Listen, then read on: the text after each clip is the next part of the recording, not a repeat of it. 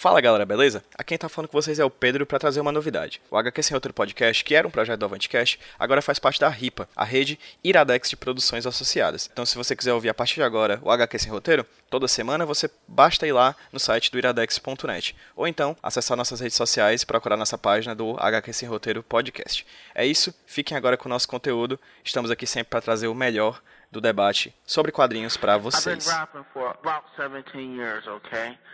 I don't write my stuff anymore. I just kick it from my head. You know what I'm saying? I can do that. No disrespect, but that's how I am.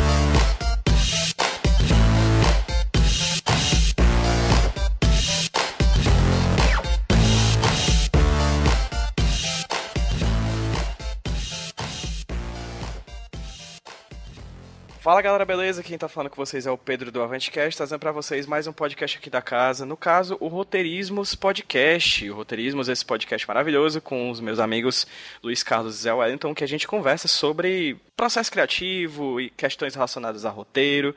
É um podcast para roteiristas, de, de roteiristas, mas para pessoas que principalmente gostam de quadrinhos. Então, se você gosta de quadrinhos, você está no lugar certo.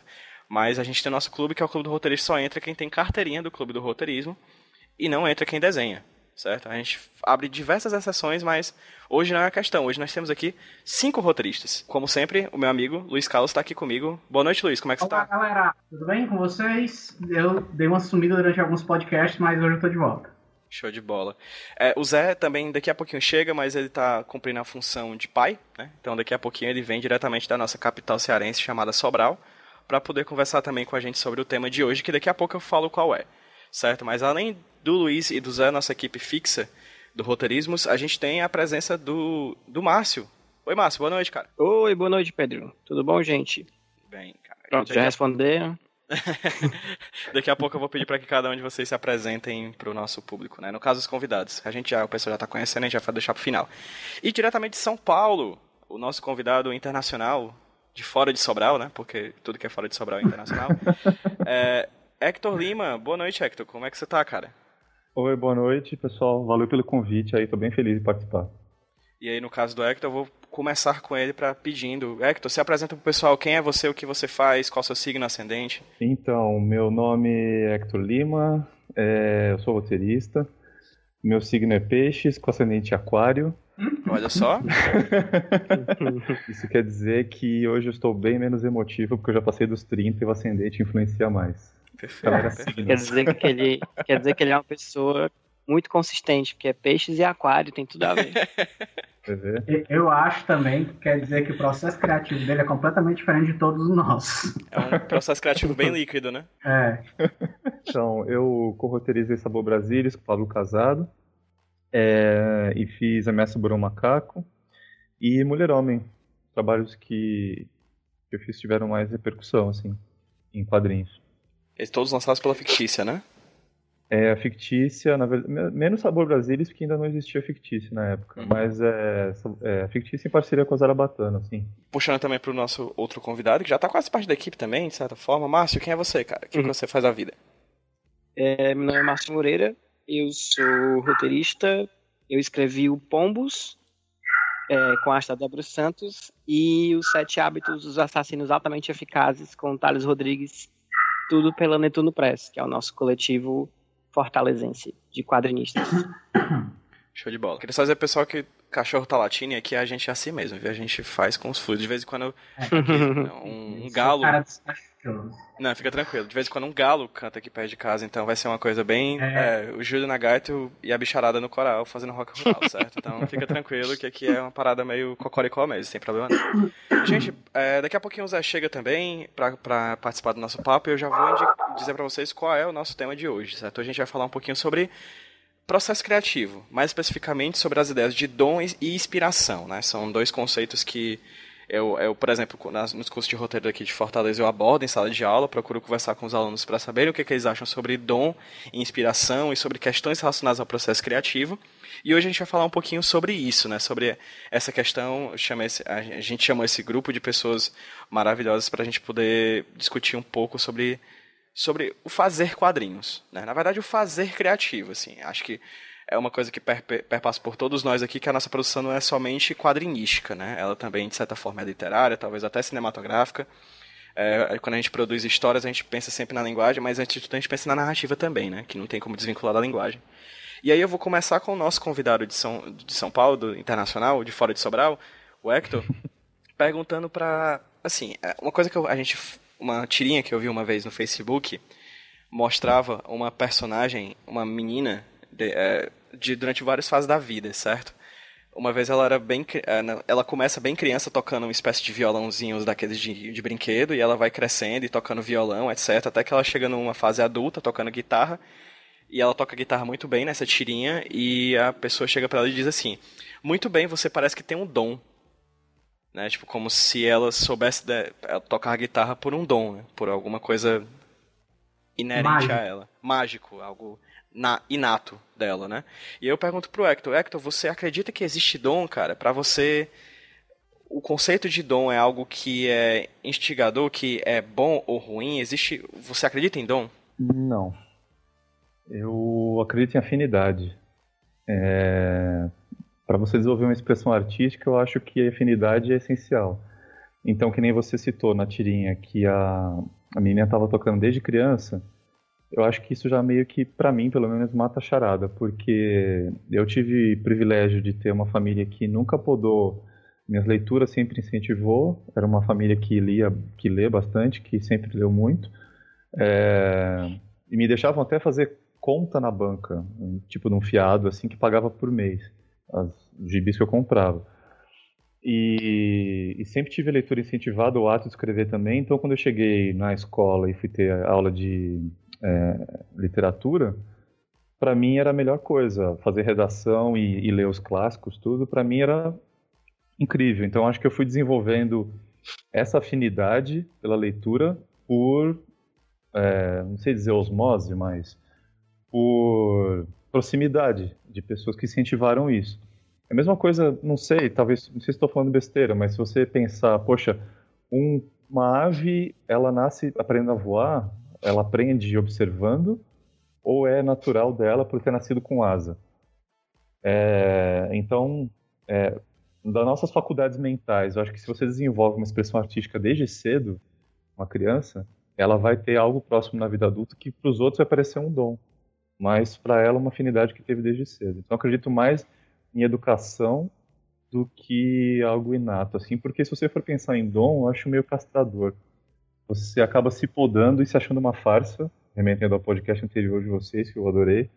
Uhum. É, é, você acaba se comparando negativamente com pessoas que você acha que tem o dom, mas às vezes a pessoa não tem o dom, ela teve mais privilégio que você.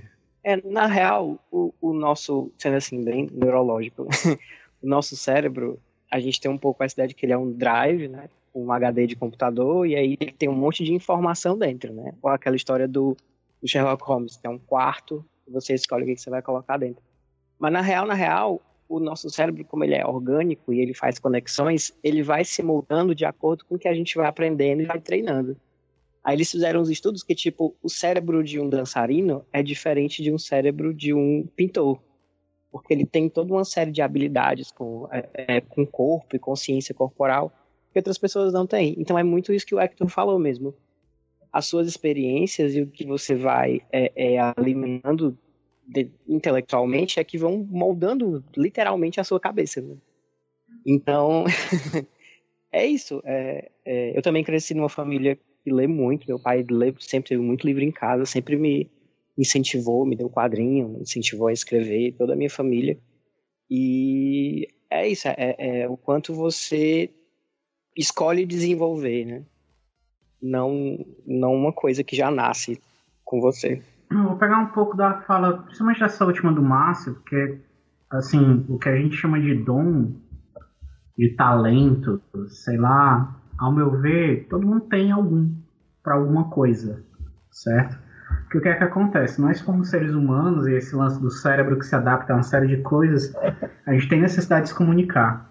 Só a maneira, como, a maneira como absorvemos o mundo, e isso tem a ver com a nossa própria individualidade, com as pessoas que estão à nossa volta e o que elas nos oferecem, ou o ambiente em que vivemos, Tudo isso cria a nossa própria maneira individual de se comunicar com esse mundo. Então, algumas pessoas elas não conseguem, é, como é que eu posso dizer, não conseguem. Eu vou até puxar uma frase do Daniel Brandão. Todo mundo sabe desenhar, mas alguns param de desenhar. Por quê? Será que é por falta de insistência? Não, muitas vezes é porque é uma linguagem, uma forma de comunicação a qual a pessoa não teve grande afinidade. Ele olhou e disse: Cara, eu consigo me comunicar com o mundo escrevendo. Eu consigo me comunicar com o mundo cozinhando. Eu consigo me comunicar com o mundo é, levantando paredes. Por que não? Eu conheci, eu tenho um aluno de inglês ele é formado em pintura. Ele trabalha, ele trabalha como engenheiro, mas ele é formado em pintura de casas. Aí eu, e eu digo, cara, como assim? Ele, não, eu fiz um curso para eu ser pintor de casas. E eu criei técnicas únicas para pintar uma casa. E se eu pudesse, eu pintava as casas tudinho no meu quarteirão, porque eu adoro pintar casas. Porque é a maneira em que ele se comunica com o mundo. Eu achei isso fascinante. Então, assim, é aquilo que a gente chama de dom, na verdade, é uma maneira única e individual sua de se comunicar com o mundo. Como você construiu essa maneira, aí eu acho que tem tudo a ver com o que o Hector falou, com o que o Márcio falou, é o mundo à tua volta, que são tua família que te trouxe várias leituras, é, sei lá, é tua mãe que é dançarina, você decidiu dançar junto com ela. É o ambiente que você vive que te deu privilégio suficiente você ter acesso a certas formas de arte que você sentiu que tinham a ver com sua maneira de se comunicar, sabe? Então, eu acredito que o dom tem muito a ver com isso. Eu acho que todos nós, de alguma maneira, estamos tentando nos comunicar o tempo todo. E alguns conseguem se comunicar de um único jeito. O seu é o Pollock. Você parava pra pensar o Pollock, como foi que ele chegou naquilo, cara? Ele já disse, eu consigo me comunicar só assim. Se as pessoas entenderem, que bom. Se não, elas vão entender alguma coisa de alguma forma. Mas essa foi a minha comunicação. Eu acho que o Luiz deveria deixar esse, esse nome dessa pós em pintura de casa, porque aí fica de plano B para um monte de quadrinista, né?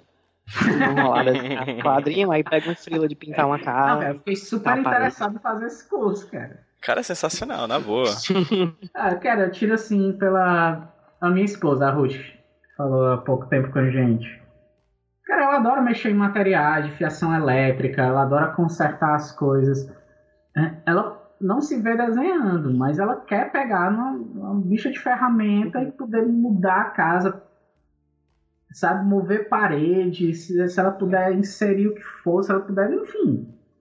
Aquelas coisas que tradicionalmente todo mundo olha e diz, ah, isso é coisa de homem, que eu não tenho na mínima afinidade, ela diz, pô, eu quero é isso, eu quero uma caixa de ferramenta, eu quero uh, uh, uh, prego, martelo, tá entendendo? E eu sinto que existe meio a, a, mesma magia que eu vejo em desenhistas, então pegar um papel e desenhar, eu vejo nela de pegar uma caixa de ferramenta e dizer, hoje eu vou botar a prateleira dos livros aqui de casa. Ela acaba, ela fica muito feliz, cara. Mas é uma série de habilidades intercambiáveis, né? É. É o máximo que isso. É uma maneira, uma maneira de pensar que, que vai, tipo, não é só, ah, ela, ela sabe consertar coisas, a maneira como ela olha problemas, e a maneira como ela interage com as coisas em volta e como ela toma decisões. Putz, qual, qual, qual, é a diferença disso, por exemplo, de você querer contar uma história em quadrinhos que foi encomendada? Você tem um pois é, problema, você vejo... tem que ver de maneiras diferentes e achar e resolver algo, né? Exato. Pois é, uhum. eu não vejo é, é, é, isso de maneira nada diferente de. de, de... Uh, se eu pegar, vamos dizer assim, se eu pegar o melhor pedreiro da cidade, o cara que consegue criar casa só olhando para o alicerce, o cara que sabe montar a base, que sabe resolver o problema para poder erguer a tua casa, e pegar o Picasso, primeiro eles são a mesma pessoa. Primeiro eles, te, eles pensam da mesma forma, mas lógico, em lugares e interseções diferentes. Picasso lá na pintura, o pedreiro lá na, na, na obra dele. E isso são talentos. E se é uma comunicação, para mim também é arte, por que não? Falando um pouquinho da minha experiência, é... por muito tempo eu também li quadrinhos quando era criança, eu li muito mangá e tal, e assisti muito desenho animado e lia muito quadrinho, só que eu parei também na adolescência, como o Luiz falou, citando Daniel Brandão, que todo mundo desenha, mas para em algum momento, eu fiz isso, eu tive esse processo também. Eu desenhava quando era criança, até pré-adolescência, mas na adolescência eu parei completamente. E só fui perceber quadrinhos como mídia posteriormente, eu já falei mais de uma vez isso, inclusive aqui no podcast, que eu só percebi quadrinhos de, de, de fato como alguma coisa interessante para me comunicar com o mundo a partir da faculdade, a partir da oficina de quadrinhos. Isso já nos meus 19 anos, né, já na, numa fase mais, mais velha, assim. É, você, você percebe mesmo que, tipo, algo muda, cara. A pessoa, eu hoje aprendi muito mais e sei falar muito mais e sei fazer muito mais com quadrinhos do que ou com literatura do que há oito anos atrás, sabe? E é com o tempo, é que eu nasci assim, eu nasci com essa predisposição. Na verdade é um incentivo. A verdade é que o dom, a gente tem essa ideia que o dom ele é uma coisa interna para externa, né? Ela vem de dentro para fora, então a gente muda o mundo, mas a gente e acaba tirando muito a, a, incógnita do externo para dentro, né? Porque hoje pode haver um menino que jogue tão bem, melhor do que Messi e, e né, Neymar juntos, joga melhor futebol do que eles dois juntos, mas no momento ele está esperando sobreviver na guerra da Síria, por exemplo. Exato. Dramático, uma imagem bem dramática, mas é um, é um exemplo possível. Não, eu posso falar rapidinho? Eu Fica acho à vontade, que... Obrigado. É meio, meio cuzão, né? Pedir pra falar, né? Não, fica à vontade, fica à vontade. Pode é... falar, cara. Tudo bem. Estamos é... entre fusões amigos. Só acrescentando experiência pessoal aí, eu, eu, concordo com tudo que você falou. Eu sou uma das pessoas que parou de desenhar. Eu fiz um curso de uns 3, 4 anos em Santos, cidade que eu nasci, onde eu morei boa parte da minha vida, numa escola chamada Artelândia. É, e na época li a Marvel DC e algumas coisas paralelas mas eu fiz curso de bico de pena, é, desenho artístico antigo de desenhar natureza morta, copiar ilustrações antigas. Eu é, queria ser, uma época queria ser o John Byrne, outra época queria ser não sei quem, queria ser o Frank Miller, queria ser não sei que lá. Cheguei a fazer Escola Pan-Americana de Arte, que é, um, é uma escola daqui de São Paulo, coincidindo na época em que eu comecei a faculdade de letras. E aí eu larguei a escola pan-americana fazendo pintura e artes plásticas. E fui fazer letras, porque eu me toquei que meu negócio era escrever, que minhas ideias eu expressava melhor e de uma forma que eu me sentia mais confortável escrevendo. Então foi muito bom para mim porque me desenvolveu uma cuidade visual, uma técnica e tudo. E é isso que eu acho que linka com o que você está falando, porque a gente tem que, sempre que possível, dar oportunidade e criar oportunidade para as pessoas desenvolverem várias coisas, até elas se encontrarem. Então, por isso que não se pode podar é, nada que seja uma expressão artística pura quando você está falando de uma pessoa em formação, uma criança, por exemplo. É, e, óbvio, desde que ela tenha condições também de poder fazer, né? A maioria das crianças do Brasil está mais preocupada em, em, ter condições de comer a merenda do que e, e, e não ir para casa ou é, ver os pais brigando porque estão sem dinheiro do que outra coisa.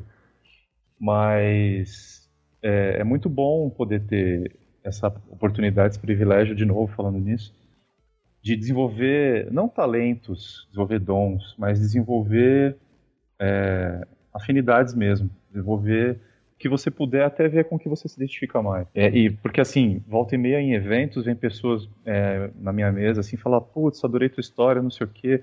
Algumas falam, eu não teria capacidade de fazer um negócio desse. Eu falei, como é que, que, que você trabalha? Ah, eu sou advogado.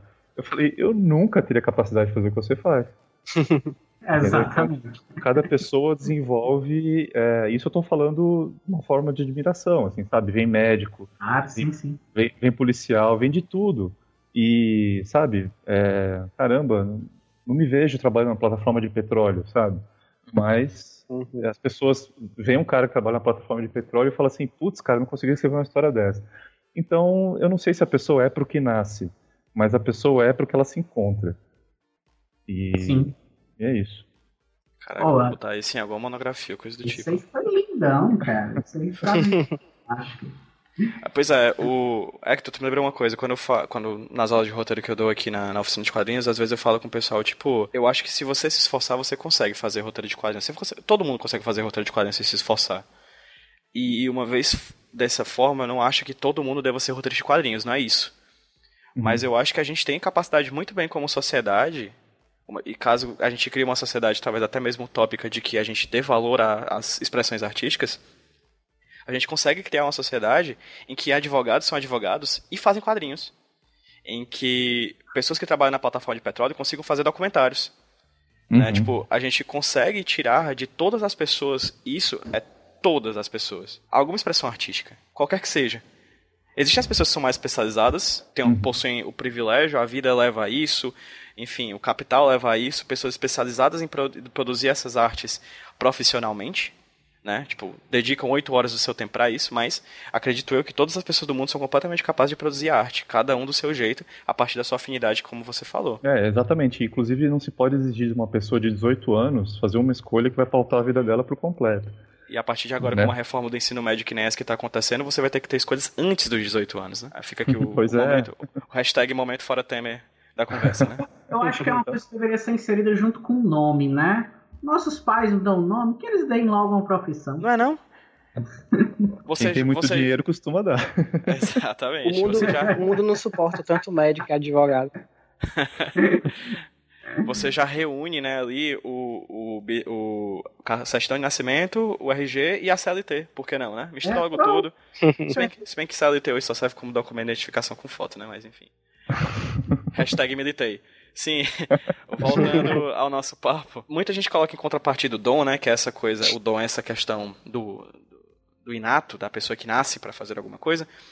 Em contrapartida, tem muita gente que fala sobre inspiração, né? Aquele momento inspirador, a musa que baixa na gente, o gênio que aparece na nossa frente e que guia a nossa produção para sempre se produzir uma obra de arte, né? E eu vou partir para o Márcio. Márcio, você já refletiu sobre o que é a inspiração? Você já pensou sobre isso? Qual a sua opinião sobre esse conceito? Eu acho que inspiração é uma coisa que acontece, né? Tem todo mundo que já teve aquele momento assim que tá pensando na história, ou, ou melhor, que não tá pensando em nada, que tá tomando banho, bate, né? tá pegando pegando o ônibus ou o metrô, quem estiver no exterior de Sobral.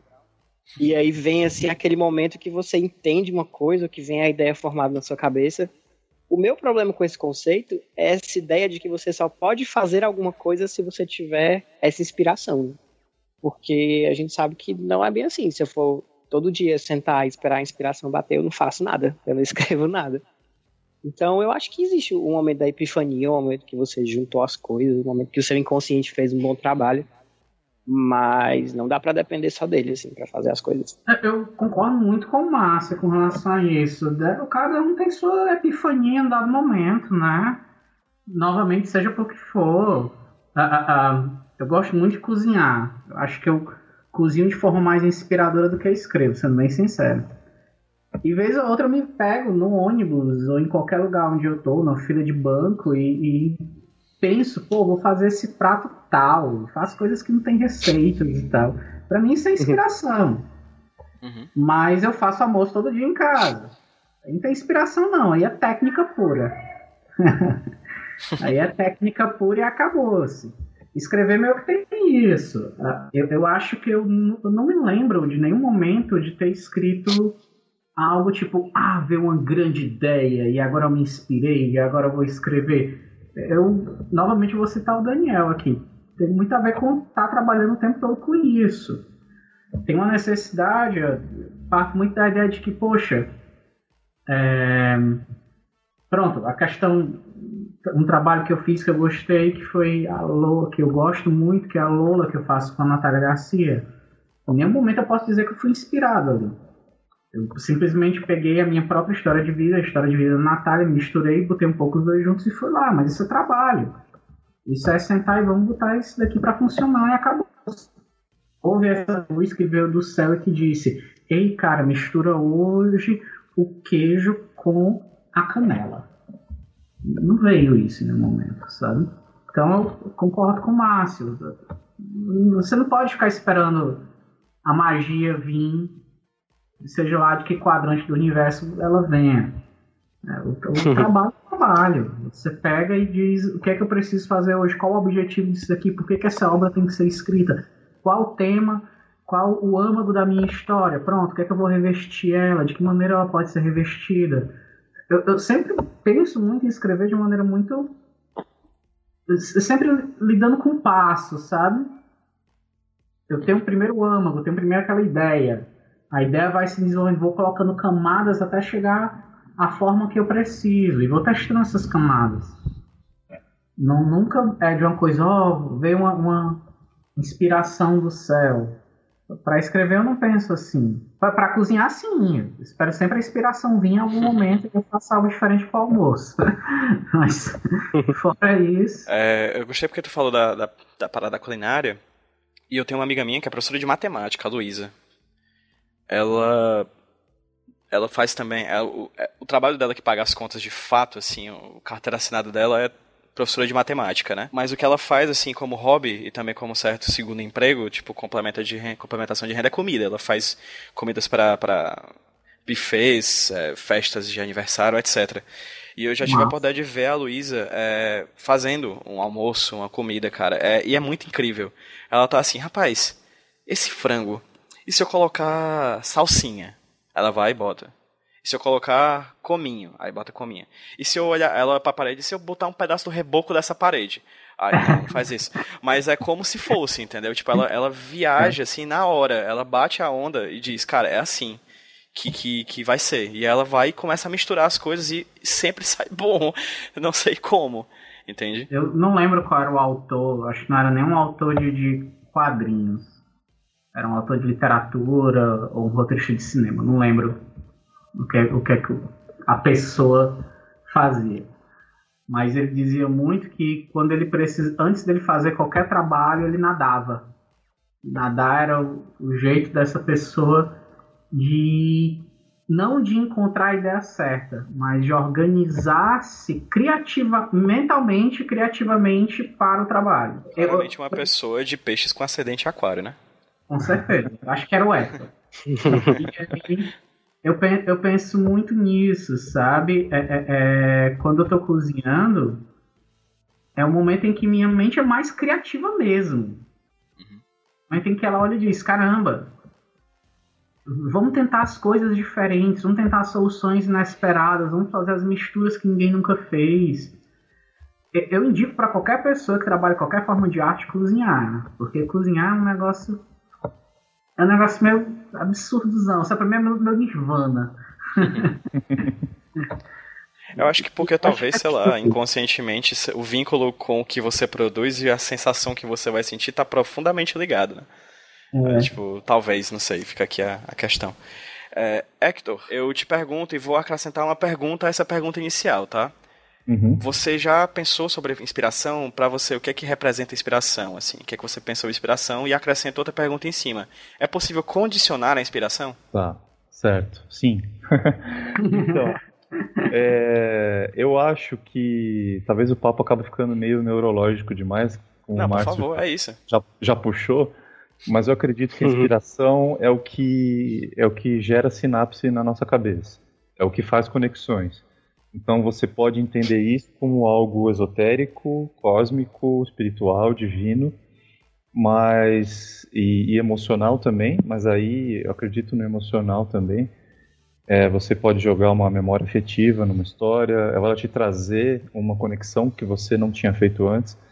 Mas eu acredito que a gente se inspirar é absorver informação suficiente. Acho que o Warren Ellis fala isso, falou isso uma vez, uma das milhões de newsletters dele você, quando está travado, assim, sem ideia, você leia o máximo que puder, que vai chegar uma hora que aquele conhecimento vai se acumular na tua cabeça e teu cérebro vai fazer conexões que você nunca ia imaginar, como se você trocasse fiações de um equipamento, assim, e vai chegar um momento que aquilo vai fazer um sentido, que é o um momento eure eureka, assim. Uhum. Só que eu também acredito que é, a gente se, pode se condicionar a chegar nesse momento também, de acordo com o que a gente precisa. Uma coisa que falta muito, é, disse muito que o quadrinho brasileiro, até pouco tempo se dizia que era ruim, que não tinha histórias boas tal. Eu acredito que muito disso também está ligado à nossa própria falta de produção mesmo. Porque a produção constante faz ela melhorar. E a necessidade de produzir também. Você se condiciona a pensar, buscar soluções, é, desenrolar nós. Então eu acredito que é, a necessidade também é inspiradora. O Neil Gaiman, por exemplo, ele tem um livro apócrifo que pouca gente hoje em dia leu, que é uma biografia do Duran Duran. É o começo da carreira dele, né? Isso, é. Ele escreveu em 84, tava, era jornalista jovem, duro tal, aquela história. E Agora ligaram pra... com inveja dele. Né? Agora, né? Tipo, foda-se Sandman, né? ficado com inveja do New Game até esse momento. Não, então, eu até tava pensando na, no podcast, eu fui retomar essa, essa história, pesquisei para ver se não ia falar besteira. E aí tinha uma informação que eu não conhecia. Uma editora chegou para ele e perguntou: Olha, a gente viu seu currículo e queria te oferecer para você escrever a biografia e ganhar X. Você topa? Só que a gente tem três artistas aqui: o Barry Manilow, o Duran Duran e o Def Leppard. Aí ele pensou assim: putz, o Barry Manilow tem 18 discos nessa altura, isso era 84. Ele falou assim: eu vou com o Duran Duran, que tá na moda e tem pouco disco, não precisa ouvir muita coisa. Parece que ele não era muito fã, mas mesmo assim ele ficou três meses escrevendo e pesquisando e entregou o negócio e tal. Foi, foi um mini best-seller na época, na Inglaterra, e depois, eventualmente, a editora faliu. Mas ele cita isso como um exemplo de. pois é. Ele cita isso como um exemplo de inspiração por necessidade, que é aquela coisa assim: é, ah, o boletinho ali pendurado na geladeira me inspira a escrever, que senão eu não, não recebo, e sou frila.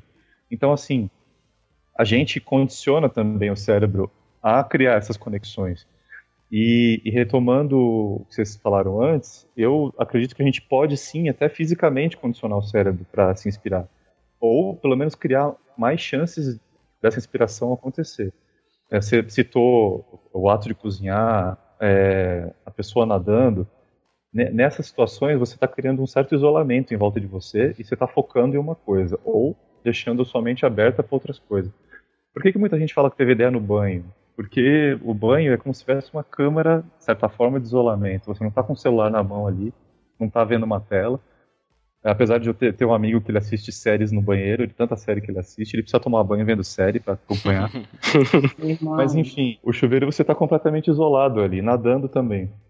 Inclusive, eu soube que outro dia abriu uma, um, um, estabelecimento em São Paulo de câmara de isolamento de sentidos, que é aquela, aquela câmera que você boia numa solução salina e você se tranca e não vê e não ouve nada. Eu tô tipo louco pra ir nesse negócio.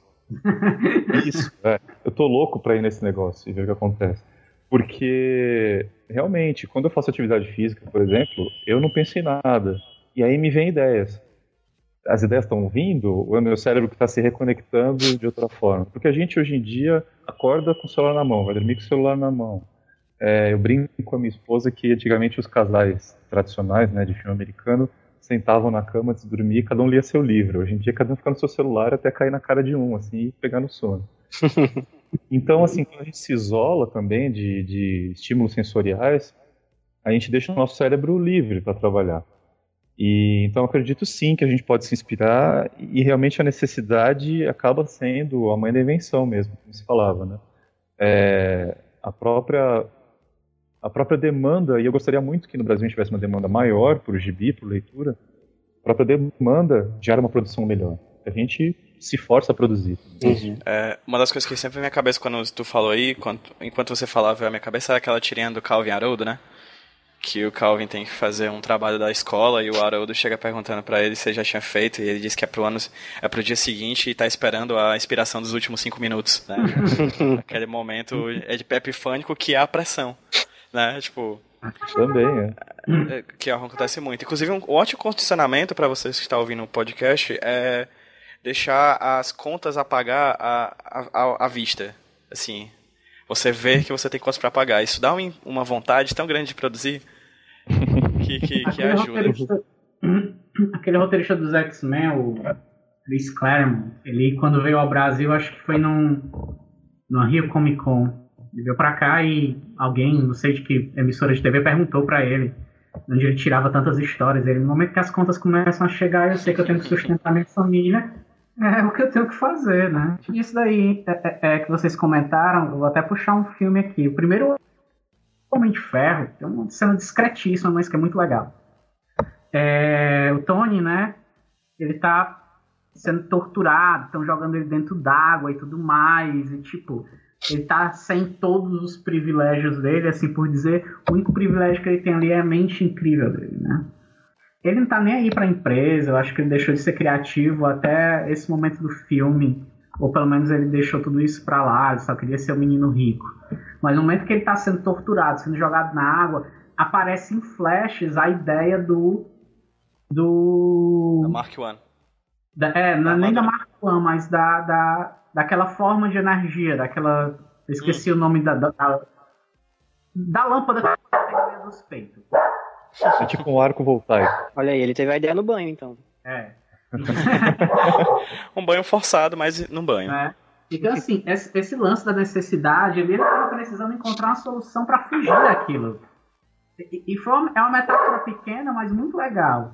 Ele tinha todo o arcabouço necessário para criar aquilo.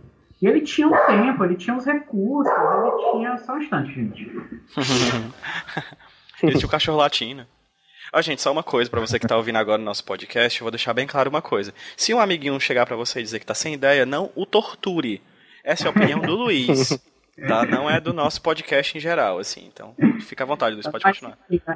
Tentando fechar aqui meu pensamento, ele era o cara que ele tinha todos os recursos, tinha todo o tempo do mundo para fazer aquele bicho de, de, aquela, aquela lâmpada no meio dos peitos em qualquer momento. E a armadura tiraria ele de lá. Mas ele só foi ter essa maldita ideia, a inspiração só foi vir. Viu que ele não tinha nenhuma outra saída. Que ele tinha que encontrar uma solução realmente fora da caixa. Sim. É, é, e, isso é uma metáfora muito legal que o filme construiu. Eu gosto muito desse filme. Márcio, sobre condicionamento e inspiração, tem algo a acrescentar? É, na verdade, duas coisas. Que primeiro a gente falou da inspiração como esse momento, né? Essa epifania. Mas na real tem aquele outro aspecto que eu não sei se vocês, vocês devem já ter sentido, é quando você começa e de repente vem um fluxo, assim, e você vai escrevendo, vai escrevendo, vai escrevendo. Só vai. É, só vai. Pode ser até que não, não, não sobre nada, né, daquele momento, mas aquela. aquele. Aquele estirão mesmo, que parece como o Hector tava falando, né, a sua cabeça consegue funcionar. Pelo menos eu vejo muito desse jeito, de você sair do caminho e deixar o seu inconsciente ir funcionando e vomitando e colocando as coisas para fora eu não sei nem se seria é, é, inspiração, porque é uma coisa que, que, quanto mais você escreve, eu nunca consegui escrever assim muito regularmente, por causa da vida. Mas quando rolou assim, você consegue condicionar, você consegue. O seu cérebro ele trabalha em padrões, né? Tipo, meu cérebro, eu entro no ônibus, ele já sabe que é hora de. é hora de ligar o motor e, e trabalhar. E a outra coisa, voltando só para aquela comparação com a cozinha, que eu acho que a cozinha tem um pouco essa facilidade com a ideia da inspiração, porque é uma atividade que você vai fazendo e que ela é muito física, e quando você termina o prato, você tem um prato feito, né? Enquanto que a, quando a gente está escrevendo, a gente tem a inspiração e tem aquele momento, e você bota aquela ideia no papel, mas por melhor que seja a sua ideia, por melhor que seja o momento e, e o processo, você ainda vai ter uma grande bagunça que você depois vai ter que trabalhar e refinar e dividir em página e colocar em quadro. Então sempre tem, por mais inspiração que você tenha, sempre tem aquela camada de trabalho depois. Né? O seu subconsciente bota a coisa lá, mas aí você tem que sentar e estruturar. Ok, quantas páginas, quantos painéis, quais os momentos e tal. São atividades bem diferentes nesse sentido, né?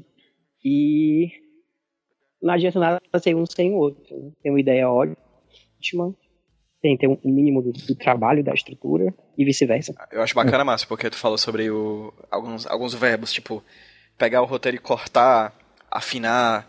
Se você for parar pra pensar, a gente tá falando isso metaforicamente na questão de roteiro, mas na cozinha isso é fato, né?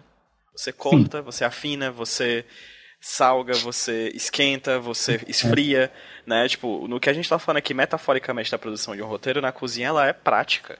Né? Ela é, uhum. é método, né? É é pragmática, assim. Embora sejam processos diferentes, né? Tu, tu, entendeu? Sim, claro, claro, sim. Mas eu tô sim, dizendo sim. que, tipo, apesar de ser processos diferentes, porque são linguagens diferentes e com resultados diferentes, é, ocasionalmente é um processo criativo também, só que cada um com sua ideia, né? Talvez eu vou, vou pensar numa metodologia, talvez, de fazer roteiros em arroz agora, para ver se ajuda. É, eu acredito que, no fim das contas, acaba sendo aquela relação entre o id, que é a inspiração mais profunda, né?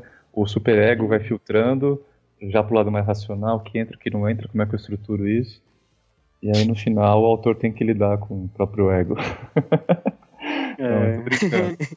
Mas, mas é bem legal essa, essa, esse pensamento estruturado da, é, para entender a inspiração. Apesar que a gente sempre fala em abstrações, né? Eu acho bem legal tudo isso. Tô curtindo essa é, pauta. O, o Shane Black, o roteirista do Máquina Mortífera, do Homem de Ferro 3, ele fala que escrever é um grande processo de, se distrair. Porque ele senta na frente do papel, aí ele começa, ah, eu não sei escrever, eu não sei fazer nada, o que, que eu tô fazendo aqui?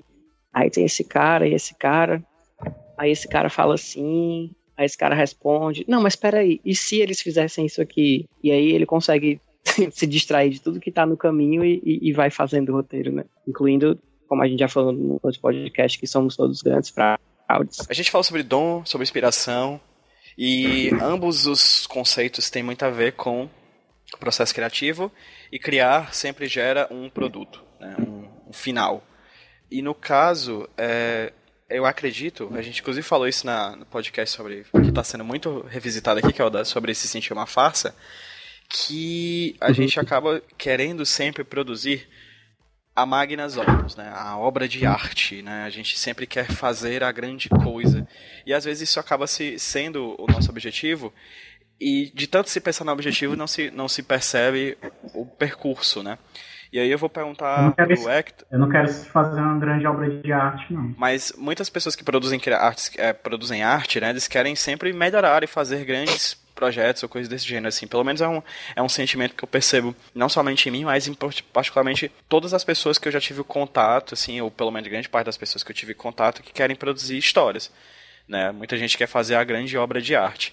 E eu vou perguntar pro Hector é, se isso ajuda ou prejudica a fazer quadrinhos. Se eu, eu quero fazer uma grande obra, isso é bom ou ruim, assim, pensar dessa maneira? Eu quero fazer uma gran, a melhor obra de todos os tempos ou coisa do tipo. Eu acho que pode ser uma das piores coisas que você pode fazer com você mesmo, porque você vai estar se cobrando demais, você vai estar pensando muito no final, e na verdade quem vai dizer se aquilo é uma grande obra ou não, não é nem você. É quem for resenhar a obra, leitores que forem é, sentir uma afinidade emocional e se sentirem afetados por ela, e o tempo também, né? Eu acho que para um autor de qualquer expressão artística, na verdade, você tem que fazer se fazer entender, se fazer comunicar da melhor forma possível naquele momento. E não é nem pensar assim, vou fazer o melhor que eu posso. É pensar assim, eu quero pôr essa ideia para fora. Qual que é o melhor jeito de eu colocar essa ideia para fora? Agora, hoje. Saiu do melhor jeito que eu podia fazer? Não, posso melhorar aqui. E aí você vai melhorando e vai refinando. É...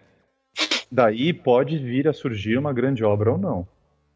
É, eu penso, volta e meia, tromba na minha vida aquele filme All the Jazz, o show deve continuar, do Bob Fosse, que é sobre. É um filme meio semi-autobiográfico, meio na linha do, do, do Fellini, assim, que mostra um cara que é dramaturgo, ele está escrevendo um musical, ele está editando um filme sobre um comediante stand-up que ele dirigiu, que isso realmente aconteceu, ele filmou é, uma biografia do Lenny Bruce, que era mais ou menos o Seinfeld dos anos 70, assim, mais pesado até. E ele estava fazendo um grande musical é, na Broadway e, numa, e quase separando da esposa uma filha pequena.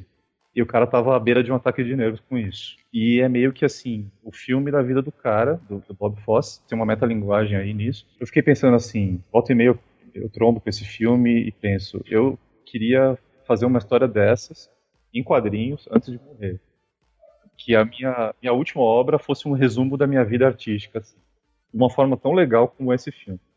Mas isso é tão castrador, no fim das contas, você se cobrar dessa forma, porque vai saber se o cara naquela época estava pensando nisso, em fazer a grande obra da vida dele. Isso porque você pode entrar em umas piras megalomaníacas também, sair uma porcaria, como acontece frequentemente. É, e aquilo, na verdade, foi o melhor que o cara fez naquele momento talvez ele tivesse velho o suficiente para ter uma boa experiência e tivesse realmente achando fazer mais nada depois daquele momento.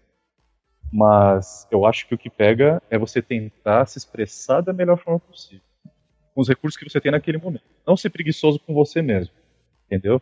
Mas não se cobrar, porque é bom se cobrar, ser seu pior crítico, mas ao mesmo tempo não a ponto de você se podar, porque senão você nunca vai conseguir nem produzir Sobre essa coisa do Hector, realmente, né? Se você for sentar pensando em fazer a sua última obra, é complicado. Pelo menos quando eu comecei, eu frequentava muito grupo de escritor e, e conversava com outras pessoas que estavam tentando fazer quadrinho ou literatura, né? Que eu comecei escrevendo literatura. E você encontra muita gente que quer fazer uma série em cinco edições, uma saga em 15 livros e, e, e não faz nada, né? Então acho que tem isso também de você começar fazendo uma coisa. E aí, eventualmente, você vai, você vai se desenvolvendo e você vai pensando na sua grande saga, na sua grande obra, ou, ou sei lá para falar, sei lá, do, do, do Thales Rodrigues, quadrinista aqui de Fortaleza, primeiro você faz seu Pânico no Zé Walter, depois você faz seus 30 volumes de Maria Belli, né? Primeiro você termina uma coisa. E às vezes eu percebo também que tem um apego, é, é como se fosse uma ideia de que você só vai ter uma ideia de história pro resto da sua vida, né? É um apego realmente à, à ideia, a, a aquela pessoa que vai te falar tudo o que vai acontecer, de todos os personagens, mas você nunca vê a história pronta. E é um pouco isso também, de você deixar aí e não ter pena de gastar a ideia. Você faz esse, você aprende com ele, e aí depois você vai ter outra ideia, vai fazer outra coisa e vai melhorar em algum aspecto, tentar uma coisa diferente. Para mim é, é, é, é, um processo mesmo. Aí eventualmente talvez você chegue na sua grande obra, talvez não. Mas o importante é ir fazendo, né? Luiz, você que falou sobre que não pretende ter uma grande obra, como, como você vê essa questão? Não, primeiro que eu acho que uma grande obra não existe. Sou bem categórico. Não, não acha, ah, fulano foi, fez uma obra de arte, ah, Guernica. Nem aí. Não acho que existem grandes obras, porque cada obra ela se comunica de uma maneira específica com cada pessoa. Né? Acho que a maior obra que existe é aquela em que todo mundo vai ver e vai sentir algo de maneira uniforme, que todos os seres humanos vão olhar e vão se ver como únicos no universo inteiro. Então, para mim não existe uma grande obra. Besteira isso. E eu puxo também o que o Hector falou. No momento que você olha e diz, ah, eu quero fazer uma grande obra de arte, pô, tu tá se, tá, tu tá se, se torturando. Tá pedindo uma coisa que, que o tempo todo tu vai olhar e vai dizer, ainda não é isso. Um, ah, eu ensinei roteiro de quadrinhos no estúdio Daniel Brandão durante quase cinco anos, eu acho. E uma das primeiras coisas que eu falava para os moleques que queriam ser roteiristas ou simplesmente fazer quadrinhos era não pensem em ser os melhores naquilo que vocês fazem, os melhores dentro do segmento. Pensem em contar histórias que vocês sintam que precisem colocar para fora. O Hector falou um negócio que eu achei muito bacana, que é tipo, como que eu posso contar essa história da maneira mais comunicativa, clara, interessante, bacana possível? E o seu primeiro crítico é você mesmo. O primeiro cara que olha diz, cara, isso daqui ah, tá, tem a mensagem que eu preciso colocar e eu acho que está claro o suficiente. Vai aparecer alguém que vai ler e vai dizer que não, poderia ser melhor, mas não importa. Naquele momento você colocou aquilo para fora. Naquele momento você conseguiu encontrar, você conseguiu solucionar aqueles problemas. Você encontrou as soluções que você precisava. Eu não me lembro de nenhum momento em que eu olhei e disse: Eu vou agora fazer a melhor obra da minha vida. Mas eu me lembro de toda vez que eu paro para escrever qualquer coisa que seja, eu disse, cara, será que eu estou sendo claro o suficiente aqui? Será que as pessoas estão entendendo? E isso sim é meu grande, sei lá, a minha pedra de Sísifo.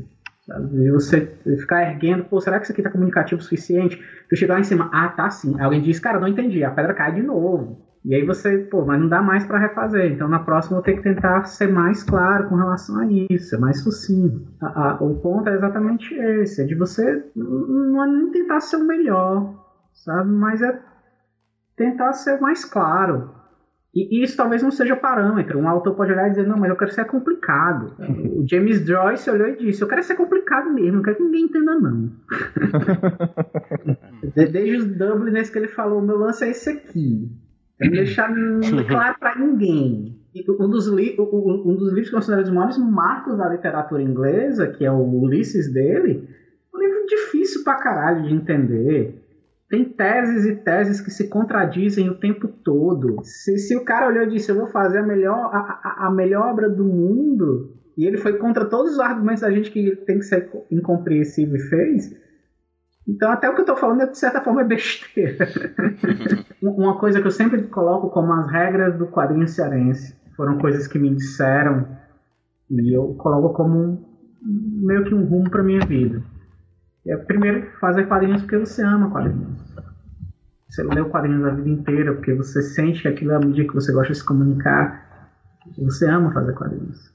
Segundo, você faz quadrinhos porque você se diverte fazendo isso. Mais complicado, pesado, difícil, mais chato que o trabalho seja, no final você diz, pô, eu fiz um quadrinho, cara. A gente que é roteirista, então, a gente passa não sei quanto tempo fazendo um roteiro, aí você termina o roteiro, você odeia todo o trabalho que a merda daquele roteiro deu, o desenhista manda duas páginas, você já ama teu roteiro de novo, tu ama a droga do desenho, e por fim, ser profissional. E ser profissional é trabalhar todo dia. Ser profissional é, é, é procurar a melhor maneira de fazer aquilo. Para que o teu cliente, que é o teu leitor, possa entender que houve um profissionalismo, um envolvimento e comprometimento naquele trabalho. Tu falou do caso do, do Ulisses, né, que é um livro muito complicado, mas uma das coisas bacanas é quando você é ciente, tão ciente do seu, da sua obra, do seu trabalho, em que você desconstrói aquilo que você construiu. Você não faz por erro, você faz por entender. Né? Tipo, quando eu falo sempre em aula sobre o, o caso do, do filme do Robert Rodrigues, né? O Drink para o Inferno. Que você tem um, um setup ali, uma mudança de, de ritmo da narrativa todo cagado.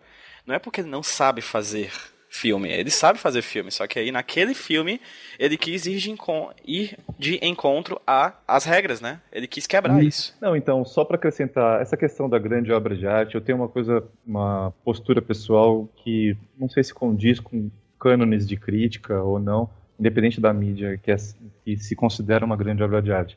Mas eu penso que toda obra que é considerada um marco, ela está muito ligada ao tempo dela. Ao tempo no sentido de ela ser uma obra que reflete aquele tempo. Então, independente da ambientação da história, ela diz alguma coisa sobre o tempo dela, em que ela foi produzida. Uhum. Então, por exemplo, é... não, não vou dar exemplos, mas é, eu acredito que um grande autor não precisa ser um jornalista e reportar a época dele, mas de alguma forma ele está refletindo na obra inquietações ou até uma metáfora de algum momento sociopolítico que esteja acontecendo ou não, ou que possa vir a acontecer baseado no que ele está vivendo naquela hora. É, mas grandes obras são muito ligadas ao momento. Então, assim, como é que você vai ter condições de retratar aquele momento? Então, tem muita coisa ligada a timing, tem muita coisa ligada a meio de produção. Eu vou ter condições de publicar essa história logo ou não? Ela vai esfriar? Ela vai não vai ter tão, tanto impacto quando ela sair? É, então, assim, grandes obras estão ligadas a momentos de timing também. E o que constrói o timing, até de publicação mesmo, são vários fatores, que estão às vezes além do alcance do autor. É mais isso, um, uma lucubração aqui. Cara, eu vou entrar nessa, nessa brincadeira aí da grande obra. Porque, é como vocês disseram, é, depende muito de uma referência, né? O que, que seria uma grande obra. Mas, pessoalmente, é, apesar de achar que tem muito essa história do tempo, eu acho que o autor ele não consegue fugir do tempo em que ele está também. Que ele vai acabar refletindo isso de alguma maneira, porque faz parte da, da criação, do cotidiano dele. Mas, assim, pessoalmente, o que eu vejo como uma grande obra, de um ponto de vista não só pessoal meu, mas um, um referencial pessoal, porque eu acho que cada um ele cada artista ele vai desenvolvendo uma voz, né? Ele vai desenvolvendo uma técnica específica, uma maneira específica de fazer as coisas. E, e os trabalhos dele, progressivamente, vão tentando refinar isso que ele está procurando. Então, acho que uma grande obra para mim é quando o artista consegue ser o máximo dele mesmo que ele conseguir naquele momento, entende? Eu vejo um pouco isso quando você fala do, do Joyce, quando você fala do Picasso. Claro que isso é uma generalização, que não vai, não vai pegar todo mundo. Mas é um pouco isso também, de que ele, ele tem um plano, ele tem um, um, um caminho que ele está explorando e eventualmente ele vai conseguir tirar dali uma coisa dele, uma coisa muito dele e que vai envolver tudo isso, vai envolver o momento em que ele está vivendo, o que ele fez antes e a, o diálogo que ele tem com o que veio antes dele naquela mesma arte e por aí vai, assim. Os, os, os caras que a gente admira nos quadrinhos, na, na, literatura, na escrita, eles têm uma voz muito própria, né? E é uma coisa que vai se desenvolvendo. Tanto é que tem a, aquela expressão a, do a, autor no pico do, do, seu poder, né? No pico da sua habilidade. Eu vejo muito isso também, de que mesmo que não seja uma obra do cânone ocidental, da grande arte dos quadrinhos, é, aquilo é um produto de uma coisa maior. Então, ela, de certa forma, é um, uma obra agora já não sei nem mais se eu chamo de grande obra, mas, mas que acaba sendo uma obra única, né? Uma obra que, que fica em pé. Como, como diriam os russos. Livro que não fica em pé não é livro, né? Isso tudo que a gente está falando, é, não vale. Acho que nada disso acontece se a gente não produzir algo. Né? Se a gente não tiver nenhuma produção, a gente não tem um resultado, a gente não tem algo a apresentar e aí toda essa discussão sobre dom, inspiração, motivação, etc, acaba deixando para trás. E aí essa a pergunta agora é exatamente sobre sobre esse conceito, motivação, certo? Existe um vocês vocês têm alguma técnica para se manterem motivados a produzir? Vocês produzem para vocês como é que você como é que é a melhor motiva como é que é possível se motivar para produzir quadrinhos? Assim porque o, o, Zé uma vez já participou de um bate-papo com a gente aqui inclusive no roteirismos em que ele fala sobre a experiência dele em produzir o primeiro steampunk ladies que depois ele foi contar o número de palavras do roteiro dele e se, só de palavras ele acaba vendo que se fosse fazer um livro ele conseguiria ter feito um livro e meio com o roteiro do steampunk ladies e aí eu pergunto pro Márcio o seguinte: por que então fazer quadrinhos? Se a gente podia estar tá fazendo outra coisa. E se faz, e fazendo quadrinhos, como é que a gente se motiva a produzir mais quadrinhos? Cara, porque eu quero, né? eu, eu, não tenho nenhuma resposta melhor que essa, não. É... Se a gente for procurar lógica, a gente não acha, né? É, tipo, eu sempre, sempre escrevi, assim. E apesar de ainda escrever literatura e gostar muito de literatura, para mim o quadrinho é uma coisa completamente diferente. O, o prazer que ele dá e, e o retorno. É, primeiro que o quadrinho é um grande quebra-cabeça, né? O, o, Zé falou essa história do número de palavras, mas uma coisa é organizar essas palavras no roteiro de quadrinho que você tem mais ou menos uma estrutura que você precisa seguir, de página, de, de virada de página, de cliffhanger, de painel, de não sei o quê.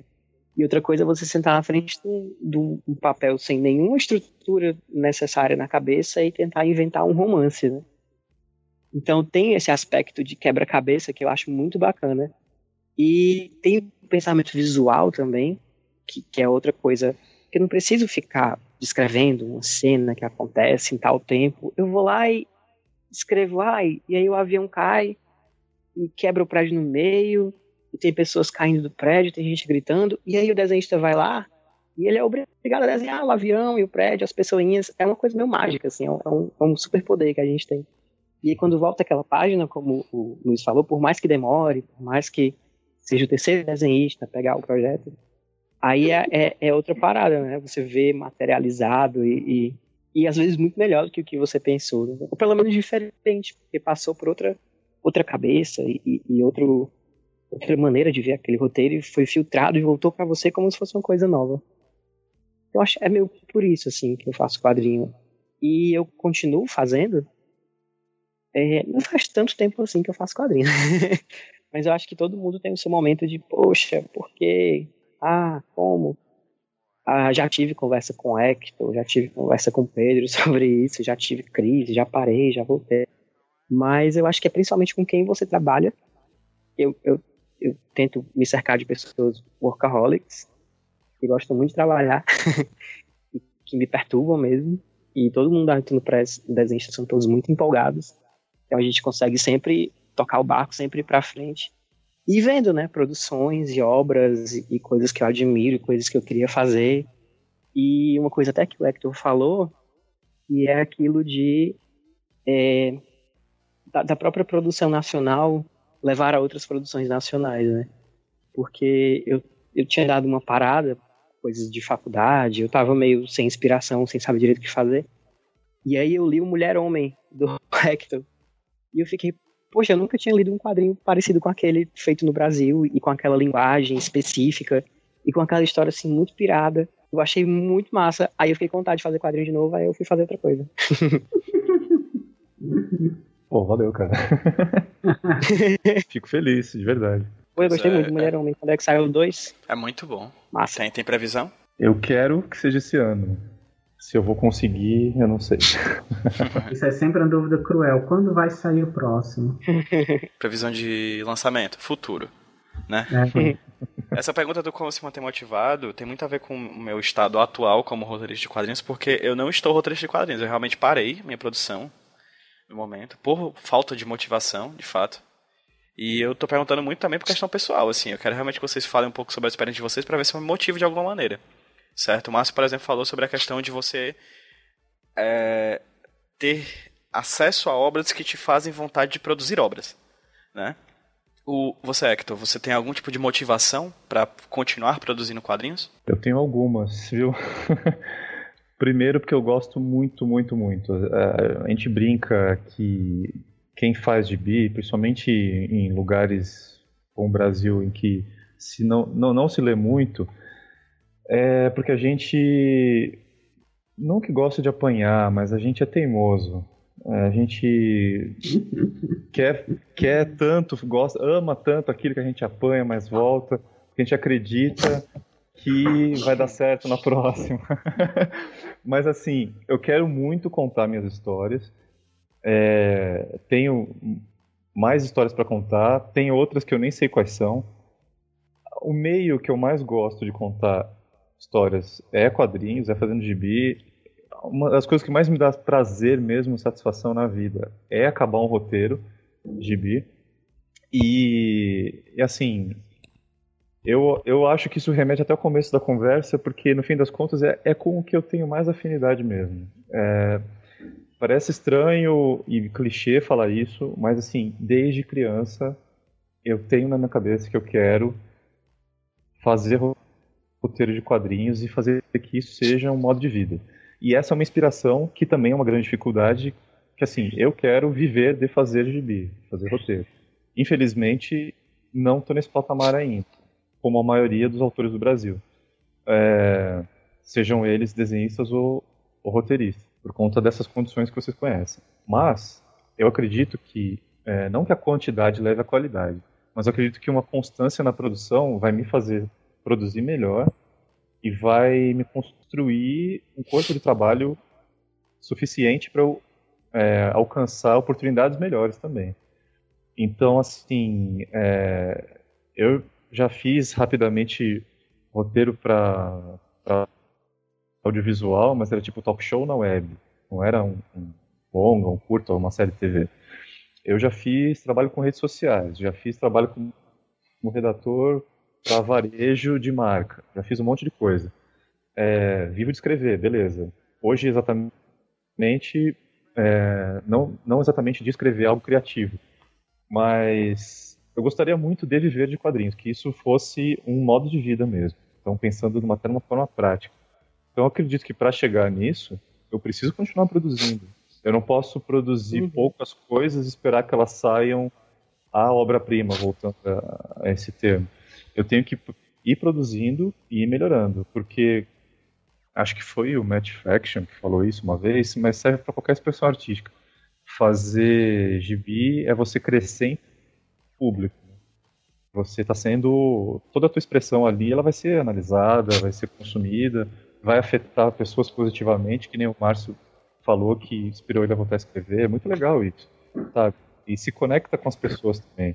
É, até no próprio Mulher Homem eu coloco alguma das minhas encarnações é, de noias pessoais, de seguranças minhas, porque a história tem um, um, uma metalinguagem, tem um autor ali em crise criativa e pessoal, beirando uma depressão, e, e é um dos objetivos da história a, a passar por isso.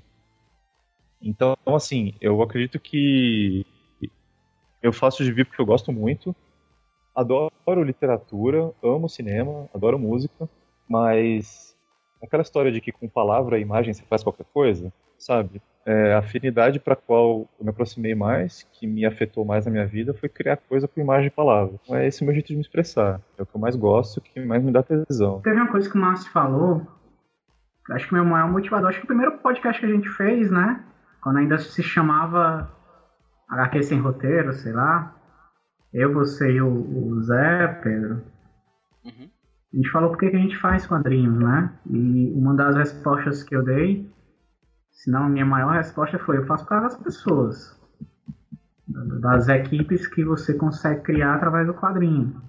E o Márcio meio que falou isso agora, que essa segunda, terceira ou quarta cabeça que se acrescenta à tua história é, te motiva pra caramba, sabe? Faz o que você se sinta realmente especial, te dá meio que um superpoder. E isso é muito bom. É, já que tá todo mundo falando de crise, chora nas pitacas aqui, né? Eu vou falar também de crise chorando nas pitacas. Agora eu tô passando por uma crise. Eu tô sem escrever roteiro de quadrinhos tem pelo menos três meses. O que para um roteirista de quadrinhos é um problema. Um problema grave. E eu tenho, e por conta do mercado, por conta das pessoas, da mídia, eu me desinteressei completamente, sabe? Não tive lá muita vontade de, de continuar a fazer quadrinhos, de fazer quadrinhos mesmo, de estar fazendo quadrinhos, enfim. Mas, e aí vem o grande, o grande twist plot do negócio todo. As pessoas é que têm me colocado nos quadrinhos, é que não tem deixado eu sair. Então eu estou com trabalhos com equipes que eu adoro e que eu não quero perdê-las. Tá? Tem artistas que estão trabalhando comigo, é, é, é, desenhistas, que toda vez que eles mandam uma página, eu digo, pô, não posso parar de escrever esse roteiro. Não posso deixar isso para trás, não posso abandonar isso daqui. Ou então tem aquele amigo que ele chega para você e diz, cara, eu quero fazer um trabalho com você. E você não consegue dizer não para aquela pessoa porque foi meio que teu sonho olhar e dizer, mas eu quero trabalhar com essa pessoa, eu sempre quis trabalhar com ela. Eu é quero tipo a pessoa olhar nos seus olhos, né, Luiz? É tipo a pessoa é. olhar nos seus olhos e dizer, eu quero ter um filho contigo, né? É, menos assim. É você olhar e dizer, cara, a gente tem que ter uma criança juntas. Eu já estou nu. eu acho que a minha maior motivação de escrever quadrinhos é quando tem uma, uma segunda ou terceira pessoa interessada em fazer esse quadrinho comigo. Um, eu, eu vou até citar nome só para ser cruel mesmo, para esperar os convites vindo. Miguel Silva, que é, uma, que é um desenhista daqui, adoro o trabalho dele. E, e, toda vez que ele vem com, com uma ideia para mim, a minha ideia é sempre dizer sim. E tem uma série de artistas, toda vez que chegam para mim e falam alguma coisa, eu só espero que eles cheguem e dizem, Ei, vamos fazer algo juntos. Pra olhar e dizer, vamos. esquecer que eu tô em crise, esquecer que eu não quero mais fazer quadrinhos e realmente fazer quadrinhos com essa pessoa. então, assim, é muito importante, muito legal ter, ter boas parcerias, ter uma equipe legal, que para mim é um motivador. Tem obras, assim como o Márcio falou, pô, eu li Mulher Homem e realmente me inspirou, quis voltar a fazer quadrinhos. Tem obras que realmente fazem a gente parar e, e querer produzir, porque, pô, também tenho que contar uma história, também tenho que chegar até essa forma de, de, de arte em que você está contando coisas sobre pessoas, vidas de pessoas, está chegando até o âmago delas. É, a gente compara muito quadrinhos com cinema, mas acaba às vezes vendo muita comparação com música.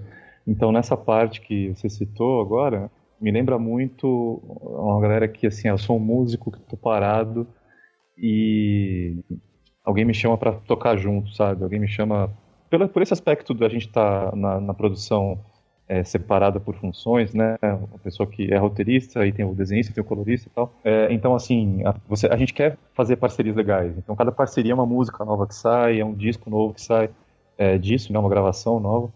Uhum. E, e, assim, é legal ter é, parcerias inspiradoras porque você toca melhor, você compõe melhor, você grava melhor, você se expressa melhor, às vezes, dependendo da parceria. E cada história é uma música nova que você faz, é ou um disco novo, dependendo do tamanho dela, né? Cada, uhum. cada grupo de autores é uma banda, assim, né?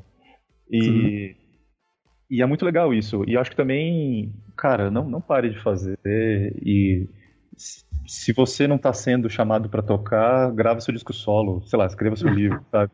ou, ou então corre atrás de alguém para tocar com você outras músicas. Não, que essa comparação é muito legal também, porque quando a gente fala de, de, de, audiovisual, tem toda uma estrutura que você precisa ter.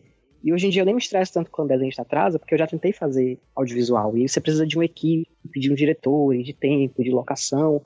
E é frustrante pra caramba. Mas essa, essa analogia do Hector é legal também, porque o quadrinho é meio que a banda de garagem, né? Dois caras, assim, com os papéis e com as ideias, eles conseguem fazer ter um negócio, eles não precisam dessa estrutura toda. A galera tem uma ideia, se junta dois, ou um sozinho, e ele faz, né? Ele monta a arte dele e constrói. Sim, gente, a gente falou disso tudo, etc. Somos todos produtores de quadrinhos, coisa bacana, etc. E a gente percebe que produzir quadrinhos é um processo. Né? Desde a ideia até o roteiro, e do roteiro passando para a mão do desenhista, e o desenhista fazendo e passando para a mão do arte finalista, ou talvez sendo o próprio arte finalista, enfim, até chegar na, na banca de revista ou na mesa dos eventos, é, o quadrinho passa por um processo muito grande, né? E grande parte desse processo é do roteirista. E aí eu vou perguntar, começando pelo Hector, é a nossa última pergunta antes da gente se despedir. É, Hector, você possui uma metodologia de produção de quadrinhos? Você tem métodos para produzir esses quadrinhos? Eu, tipo, alguma maneira mais eficiente de fazer seus quadrinhos, seus roteiros de quadrinhos acontecerem? É, em relação à produção do roteiro em si, né? Não do gibi completo. Se você Sim. quiser fazer um adendo acrescentando do roteiro inteiro, porque de certa forma muitas vezes nós roteiristas também somos editores dos nossos trabalhos, né? Uhum. Nós temos que estar que tá guiando a produção. Se puder fazer, falar sobre isso também, vai ser bacana. Então, é, o que eu faço é o seguinte. Uh, aconteceu recentemente uma coisa que volta e meia acaba acontecendo, principalmente para história curta. Eu terminei uma história de quatro páginas que era para uma coisa super urgente, mas agora também não sei quando vai estar tá pronto. Eu falei pro desenho o seguinte: vamos fazer uma coisa junto? Vamos. Eu vou te mandar a sinopse no próximo e-mail, você me diz o que você, o que você acha. Uh, na verdade, até era um caso até diferente do que fazer, uma ideia do desenhista, e ele pediu para eu desenvolver. E aí o que aconteceu? Essa sinopse já virou roteiro completo quando eu fui devolver para ele. Só fui devolver com o roteiro já pronto. Porque eu fui desenvolvendo com cada vez mais detalhes. O que eu acredito tem muito a ver com uma questão até que parece meio coxinha assim, mas é em relação a, a metas. A gente tem muito problema de terminar as coisas, porque a gente tem a nossa vida, não vivemos exclusivamente disso, então a gente precisa botar a cenoura na frente do coelho, né, pra, pra, ou do cachorro, para ver ele correndo.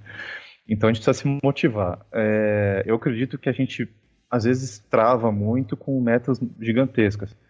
É, eu preciso terminar essa história de 120 páginas para data X. Estou ferrado. Então, assim, é, o que me ajuda muito é dividir essa meta maior em metas menores, que é um papo meio é, autoajuda corporativa, mas que acaba ajudando na própria organização pessoal, assim. É, eu não tenho que entregar 120 páginas apenas na data tal. Eu tenho que entregar uma página até o dia tal dessa semana. Então parece uma meta bem menor mais alcançável. Então, assim, é, isso é um ponto. Apesar que eu já encontrei problemas de organização pessoal também a rodo. É, Mulher Homem, por exemplo, sofreu vários atrasos. É, enfim, o que acontece é o seguinte: é, eu anoto tudo que eu puder em relação a ideias, até seja em caderno, seja eu, eu escrevo no Google é, Drive. Eu não uso mais o Word, não uso Celtics, não uso nenhum programa. Se eu escrevo no Google Drive, eu posso acessar de qualquer lugar, a mão na roda. E eu faço muito é, anotação em rascunho de e-mail. Que eu mando ou para mim mesmo, ou eu deixo no rascunho do e-mail e vou acessando depois e, e aumentando isso. É, quando isso vira uma ideia que eu acho que está num ponto suficiente de ser uma sinopse mais completa, eu já parto para o roteiro. Não foi o caso desse último, não foi o caso desse último, que já foi, né, era uma, era uma outline, que que era uma descrição de cada acontecimento da história que acabou virando já um roteiro completo. Uh, mas eu gosto muito até de já pensar no formato do roteiro, sabe? Eu acredito que até para acelerar a produção, é, você escrever já pensando, já pensando não, já escrever no formato página 1, 2, 3, já vai te estimulando a meio que preencher lacunas, sabe? Então, assim, o que eu faço para até me estimular é, é, criar um esqueleto assim, da página 1 até a página 20, por exemplo, e colocar quadrinho 1, quadrinho 2, quadrinho 3, e aquilo já é o esqueleto da história, mesmo vazio. A minha página em branco, então ela não vai estar completamente em branco. Eu coloco página 1, é, 1.1, 1.2, 1.3. Eu não escrevo quadrinho 1, que eu acho até mais fácil para o desenho se encontrar depois é, alguma coisa para ser discutida ou refeita. Então ele vai direto no 2.3, por exemplo, ao invés do quadrinho 2, é, quadrinho 3 a página 2. Então, assim, eu acho que um pouco é um pouco de estímulo, autoestímulo para me fazer é, me adiantar, sabe? Para me fazer andar. E nunca tem um formato certo. Às vezes a coisa pode estar em prosa e depois ela vai ser quebrada em páginas. Às vezes já é direto no roteiro, como falei. Não tem uma metodologia certa. É, eu acho que mais importante até do que o próprio roteiro vocês devem já ter discutido isso anteriormente, podcasts, é o argumento.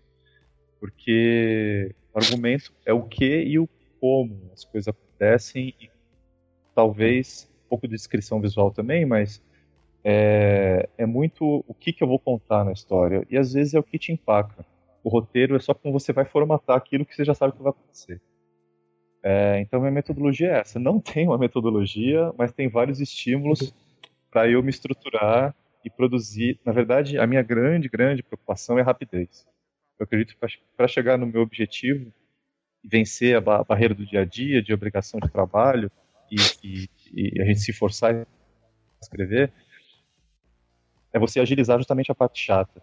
E, e, e ela está estimulante para você escrever rápido, sabe? É, da mesma forma que a gente conta um, um caos ou faz um textão no Facebook ou numa thread de de uma thread de Twitter, desculpa que você, eu às vezes até numero thread de Twitter, preciso fazer menos isso. É, é uma forma de roteirizar também. Então você está tá contando uma história em micro episódios, né? É, aquela história dos, dos, três atos, você pode quebrar isso com um fractal infinito, assim, é, os três atos de uma saga, os três atos de uma edição, os três atos, os três de, uma atos de uma piada. É, então, exatamente, de uma tira e por aí vai. Então, assim, quebrar as coisas maiores e menores, deixou elas mais manejáveis, sabe? Então, isso para mim é, um, é um, é uma grande técnica, talvez. Não sei se posso chamar disso, mas me, me ajuda muito. Agora, às vezes só sai o diálogo. Às vezes só sai uma descrição de cena. Às vezes eu não sei o que eu vou fazer com aquela cena. Então, para isso, eu preciso me inspirar para fazer e encontrar sinapses na minha cabeça para fazer essas conexões aí. Não, não sou muito diferente do Hector, não, mas eu não vejo. Eu vejo o, o meu processo técnico bem como um reloginho mesmo. Seja escrevendo um roteiro para longa, seja roteiro para série, seja escrevendo quadrinho ou livro, que, que, é o que eu atualmente eu tenho feito, tentado escrever romances, eu, eu sempre parto de uma pergunta inicial, que é sobre o que é essa história. E, e essa pergunta ela tem que ser respondida para mim com a menor quantidade de palavras possíveis. E uma vez eu respondendo essa pergunta, eu vou de maneira bem técnica mesmo criando camadas. Beleza, essa mensagem vai ser feita em que ambiente? Quem, quando, como, né? Quem, quando e onde. Aí, uma vez isso decidido, vamos ao como. E nisso eu pego, é, é, é, eu pego e faço a sinopse. Pronto. Tá? A sinopse, uma vez feita, e costuma ser o que eu faço também é, é o que eu mais me preocupo em fazer essa sinopse. Por sinal, isso é um esquema que foi me ensinado pelo Rafael Fernandes. Rafael Fernandes, se você estiver ouvindo a gente, beijão no coração, bicho lindo. É, é um esquema que tem me ajudado bastante, sabe? E uma vez a sinopse feita, ela toda estruturada, ela toda organizada, ela toda bonitinha, aí às vezes eu rascunho uma cena, rascunho uma fala, que às vezes entra na história, às vezes não entra, mas no momento que eu decido vou escrever esse roteiro, eu centro já com essa sinopse e escrevo o roteiro. Pronto.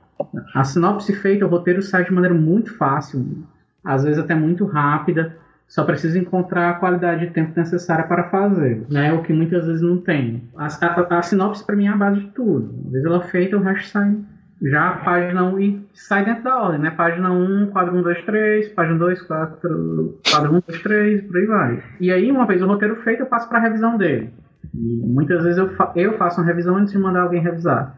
E essa revisão consiste em basicamente você pegar um pouco da pesquisa, né? O roteiro exige você fazer uma certa pesquisa e aí comparando o que é que da pesquisa vale a pena colocar aqui, aí eu vou refazendo cena, vou refazendo trecho, vou refazendo fala. E essa parte da revisão é, é, é, ela está meio ditada pelo tempo que eu tenho para produzir. Se, por exemplo, eu tenho seis meses para produzir um trabalho, eu tento, nos dois, três primeiros meses, resolver logo grosso, para poder deixar mais três meses só para revisão. Porque aí eu escuto vozes de outras pessoas insiro no trabalho. Eu mesmo volto ao momento da pesquisa e penso o que pode ser refeito. Mas eu vejo tudo de maneira muito reloginho, sabe? Muito organizadazinha, apesar de nem sempre temporalmente ser, né?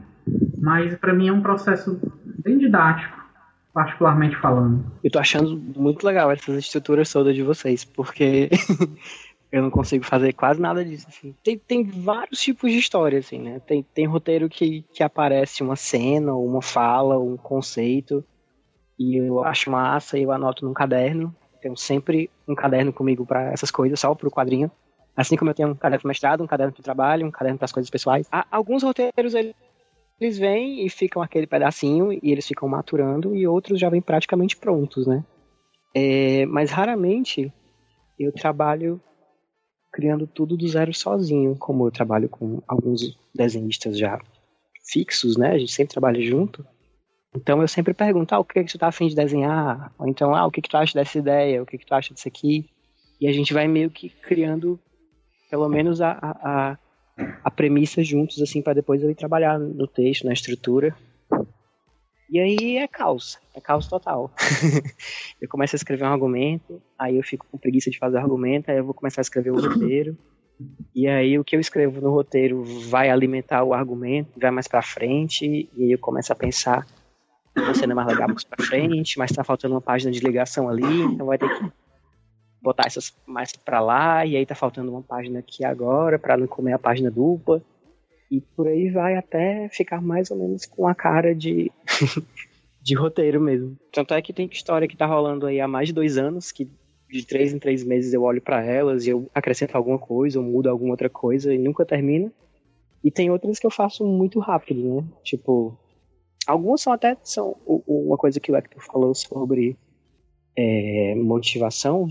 Algumas histórias eu tento fazer só para ver se eu consigo.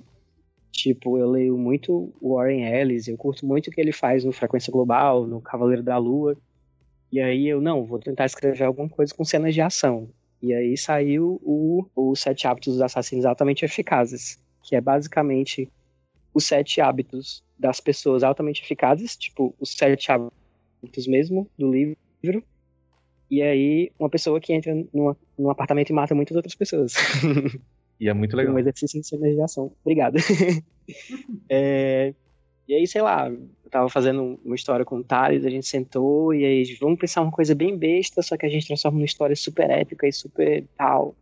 Aí, ah, vamos fazer uma sessão de terapia. Pronto, mas aí ela entra no corpo do menino e passa pelo superego, pelo ego, pelo id, e aí vai, né? Que esse é um aspecto da escrita que a gente acaba não reconhecendo muito. Mas o quanto da escrita é matemática, né? É o A mais o B mais o C. É aquela referência, mais aquela coisa que eu vi Sim. em algum lugar, mais aquela ideia que eu tenho. Né? E, e aí rola. Aí é como o Hector falou, eu vou escrevendo a sinopse, às vezes até um outline mais detalhado, se eu tiver com a história bem estruturada na cabeça. É, e aí eu mando, o desenhista dá a opinião dele, a gente vai trabalhando e eu vou escrevendo. Aí depois a gente trabalha junto também nos, nos esboços, né? Depende muito o processo de desenhista para desenhista. Como eu tive a sorte de trabalhar sempre com as mesmas pessoas e a gente já tem uma comunicação muito boa, então, tipo, o roteiro pro Thales já é um pouco mais solto, já é, não tem tanta descrição de painel, porque eu sei que ele vai alterar tudo mesmo, de qualquer jeito. O roteiro para, sei lá, para Débora já tem mais informações sobre os personagens, o que eles estão sentindo, porque ela curte essa, essa coisa mais, mais emocional e mais psicológica, e por aí vai, né? Cada um tem. Uhum. É, um, é uma carta, é uma carta que eu tô escrevendo para eles. De uma coisa que a gente meio que foi bolando juntos, assim. Então não, eu não tenho realmente método nenhum. vai rolando. Eu só tento fazer alguma coisa todo dia. Ah, apesar de ultimamente eu não estar tá conseguindo muito, porque eu estou trabalhando como roteirista em outro lugar. é, o mestrado, né? E o mestrado, é. Mas não, não dá muito tempo. Mas eu tento pelo menos fazer alguma coisa todo dia e sempre jogar, jogar na parede e ver o que é que cola, assim. Eu sei que de 10 ideias, uma vai, vai me deixar muito empolgado. E aí vai acabar saindo uma hora de um jeito ou de outro. Hum, eu costumo dizer em aula que o método correto é o método que dá certo. Se uhum. você produz alguma coisa com alguém, cara, se você conseguiu ter um quadrinho que é minimamente prazeroso para você ver que você teve uma ideia, que você passou por todo o processo, que alguém desenhou e que aquilo está na sua mão e que aquilo é bom, relativamente bom sobre os seus padrões, é, o método deu certo. Gente, é isso. Acho que a gente falou bem. Vocês têm algo a acrescentar? Ah, só que no fim das contas acaba sendo uma mistura de matemática, como vocês falaram, culinária e música. Música. o Barbieri, que é um autor italiano, que fala que quadrinho, ele fala das linguagens do quadrinho, né? O quadrinho traz de muitas linguagens diferentes, né? Ele é um filho contemporâneo de muitas coisas diferentes, de diversas épocas diferentes, diversos tipos diferentes. E se você quiser forçar qualquer coisa, você consegue achar coisas de todos isso que a gente falou aqui dentro do quadrinho, né? Exatamente. E, Verdade. Né? Foi massa. Tipo, a gente tá com um podcast bem longo, com temática bem bacana. Vocês se garantiram demais, assim. Eu gostaria muito de agradecer aos convidados, né? No caso, o Hector e o Márcio, e ao Luiz também, que é meu parceiro de, de aventuras aqui no, no Roteirismos há um tempo. Vou pedir para que cada um de vocês é, falem onde a gente pode encontrar os projetos, os trabalhos de vocês, começando pelo nosso convidado lá de São Paulo, Hector. Hector, muito obrigado, de coração. É, eu também, assim como o Márcio falou, eu adorei o, o Mulher Homem. Um trabalho muito, muito, muito bacana, assim. E onde é que eu, Pedro, posso, eu e quem tá, estiver ouvindo a gente, pode encontrar esse e outros trabalhos seus? Ah, valeu. Eu, eu só tenho a agradecer porque eu falei no começo, eu não sei se vai é num trecho que vai pro ar, eu tava maratonando o podcast outro dia, outra semana, na verdade, porque eu vi vários episódios. E eu acho que é, um, é muito legal a iniciativa de vocês falar, falar disso e é bastante inspirador, assim, para quem escuta. É, eu me inspirei ouvindo outros podcasts, então fiquei bem contente com o convite, assim. De verdade. eu fiquei bastante convite, é, bastante convite. Eu fiquei bastante contente com o convite. e eu fiquei bastante convite, né? Virei um, um envelope. E, e assim, para achar minhas coisas, é no hectorlima.com, Hector com H e C, uh, no ficticia.org, uh, nos eventos por aí. Uh, e acho que é isso, nas livrarias né, e lojas legais que tenham autores independentes, boas, boas escolhas de material à venda, você vai achar é, coisas minhas, o pessoal da fictícia todo também. E e é isso, agradeço o convite e quero voltar aí. Com certeza você vai voltar, fique, fique bem tranquilo em relação a isso. Valeu. Só para o pessoal que está ouvindo a gente, é, os links tanto da fictícia, dos, do, os links que a gente falou aqui durante o programa, tanto esses da, de acesso ao trabalho desses, dos nossos convidados, quanto outros que a gente acabou citando, como por exemplo o podcast do Porque Somos Roteiristas, que foi citado aqui, sobre uma farsa, enfim, os links que a gente foi falando durante a nossa gravação vão estar em links no nosso, na, na postagem desse podcast lá no avantcast.com, tá? Você que estiver ouvindo, se você que tiver quiser ter acesso a esse conteúdo extra e quiser continuar nessa, nessa pira de você querer saber mais sobre o processo criativo, etc., você vai ter acesso aos links no avantcast.com na postagem desse podcast aqui que você está ouvindo. Aproveitando, Márcio, onde é que a gente consegue achar o trabalho de vocês da, da Netuno? Cara, muito obrigado, de primeira, antes de tudo, muito obrigado por, por, uhum. por ter participado aqui do bate-papo, assim, a tua experiência com a Netuna está sendo muito bacana, assim, eu fico sempre ansioso para ver os novos trabalhos de vocês, gosto muito de você, muito da Brenda, muito da Débora, muito do Thales, vocês são realmente muito bons, estão fazendo um trabalho muito bacana com o quadrinho cearense, e onde é que a gente pode achar esse trabalho de vocês para ler? Pronto, primeiro, é, obrigado pelo convite, ou melhor ainda, obrigado por pegar a indireta que eu soltei no almoço terça-feira, que eu queria participar do podcast. aquela, é, aquela, arma, aquela arma apontada para mim, Márcio, foi muito direto no ponto, então não se preocupe. É, é, muito bom, né? Poder sair um pouquinho da, da, da, bolha e conversar com outras pessoas sobre o que a gente faz. O Hector bem sabe, no FIC aluguei muito. É, e vocês podem e vocês podem encontrar as nossas coisas da Netuno é, netunopress.tumblr.com e as minhas coisas em especial no aquelemarcimoreira.tumblr.com porque eu não sou o Márcio Moreira Alves que você vai achar no Google ex-deputado assassinado eu sou aquele Márcio Moreira que faz quadrinho. É, e vocês também encontram quase todas as nossas obras na Social Comics e em lojas e livrarias legais Na verdade, são umas três, mas elas são bem legais. Deve ter outros lugares que não tem essas coisas. e outra coisa também é em breve a gente vai estar tá anunciando material novo de todo mundo do coletivo, inclusive o nosso novo membro, que ele não foi nem divulgado ainda, mas fica aí a exclusiva, que é o Nicolas Dia aqui de Fortaleza. ah, massa. O Nicolas é ótimo. Nicolas Dia é um desses artistas com quem vale a pena trabalhar junto. Cara mó limpeza, cara mó talentoso. Tem um é, cílios muito bonitos, ah, longos. Bicho é bonito, gostoso, e... sabe? Não é, cara? Uhum. Beija bem. Beija bem, tem uma bunda aqui. E aí, quando a gente tiver mais informações, eu volto aqui para fazer o jabá. Aí está, Luiz. Você quer falar alguma coisa, cara? É, como eu disse, eu tenho informado para alguns, eu estou meio que no ano sabático. Então tem boa parte da minha produção é, nova, por enquanto não pode ser vista, mas na verdade pode ser vista. Queria pedir para todo mundo comprar a nova edição de Space Opera que sai pela Draco.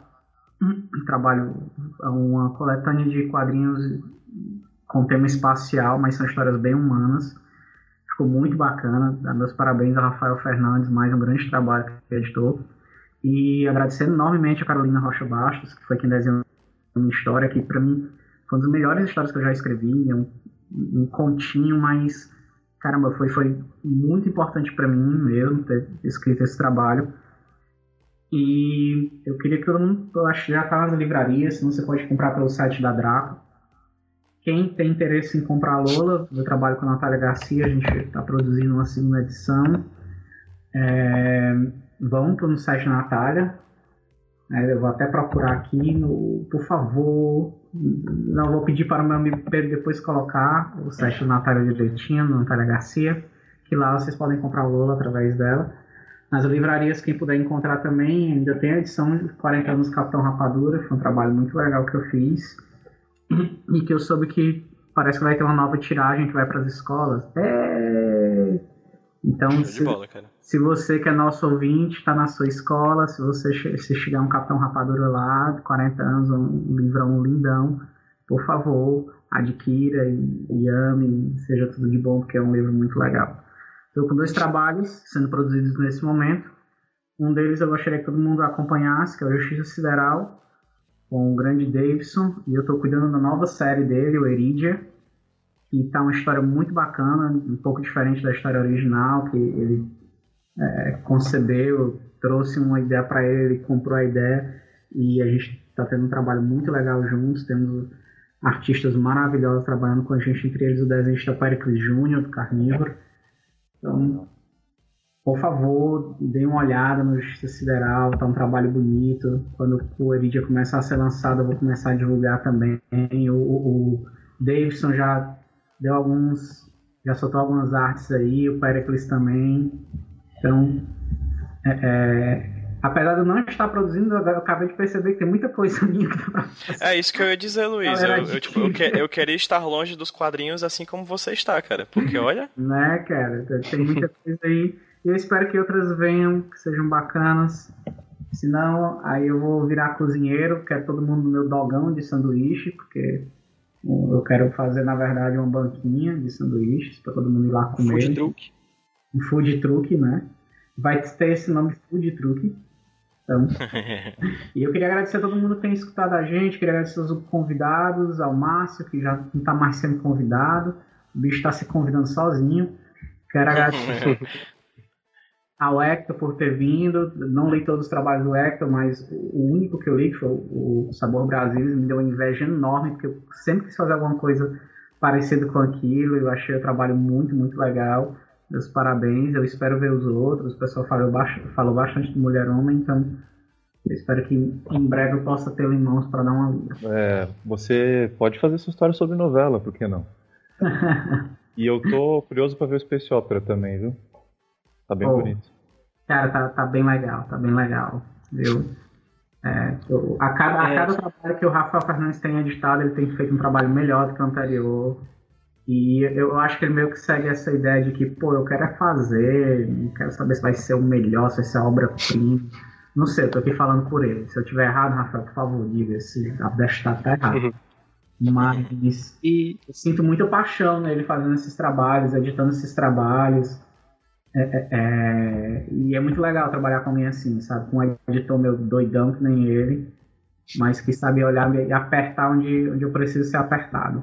Quem tiver ido pra CXP Nordeste, tiver parado na mesinha da Brenda, no Nicolas, obrigado aí pela, pela força, pelo apoio. Gente, muito obrigado. Novamente, muito obrigado, Hector. Muito obrigado, Márcio. Muito obrigado, Luiz. O papo foi muito, muito, muito bom. Assim, é uma das coisas que eu sempre vou indicar em aula agora são esses papos que a gente está tendo pelo roteirismos.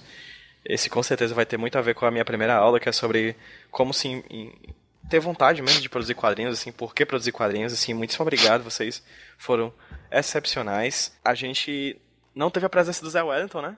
Pois é. Só nos, só nos encheu de esperanças, assim como os, os desenhistas que estão com os meus roteiros. Prometeu estar aqui e não esteve, mas tudo bem, nós falamos de Sobral, então nós cumprimos nossa meta de falar pelo menos cinco vezes da grande cidade de Sobral.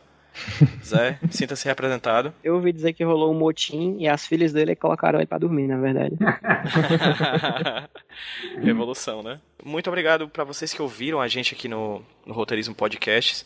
É, se vocês quiserem ouvir os, outros, os nossos outros programas, é, vai estar tá aí na postagem também os links para vocês acessarem. A gente já teve a oportunidade de falar, além do, do Hector nesse programa, a gente já conversou com a Marcela Godoy, com o Rafael Fernandes, com uma galera, o André Diniz, um, um, um grande número, um número bacana de roteiristas daqui do Brasil.